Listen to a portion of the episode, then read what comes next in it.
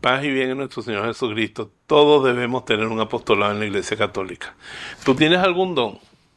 El don de Rubén que está aquí conmigo es técnico. Él graba, él con los hermanos Ángelo y Juan Carlos suben los videos, mantienen este canal vivo. El mío es predicar.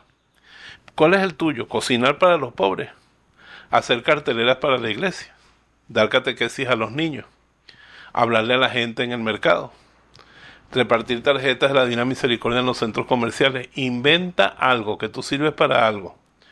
Y usa esos carismas. Recuerda el, la parábola de los talentos. Dios a todos nos da talentos. Uno le da 10, a otro le da 5, al otro le dio uno solo. Y eso lo escondió en un pañuelo. Fue condenado por eso.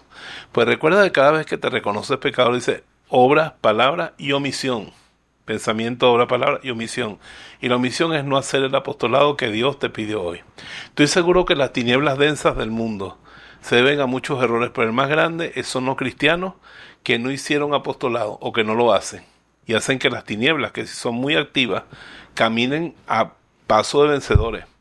Mientras los cristianos vamos a paso de tortuga por la gente floja que hay en el reino de Dios, que nada más quiere recibir, ser bendecida sin bendecir a nadie. Así que ánimo. Cristo te dice, id al mundo entero. Entonces cuando tú haces tu ofrecimiento de la cruz y trabajas por el bien de los demás, tú no te imaginas hasta dónde puede llegar ese bien que tú haces con una palabra.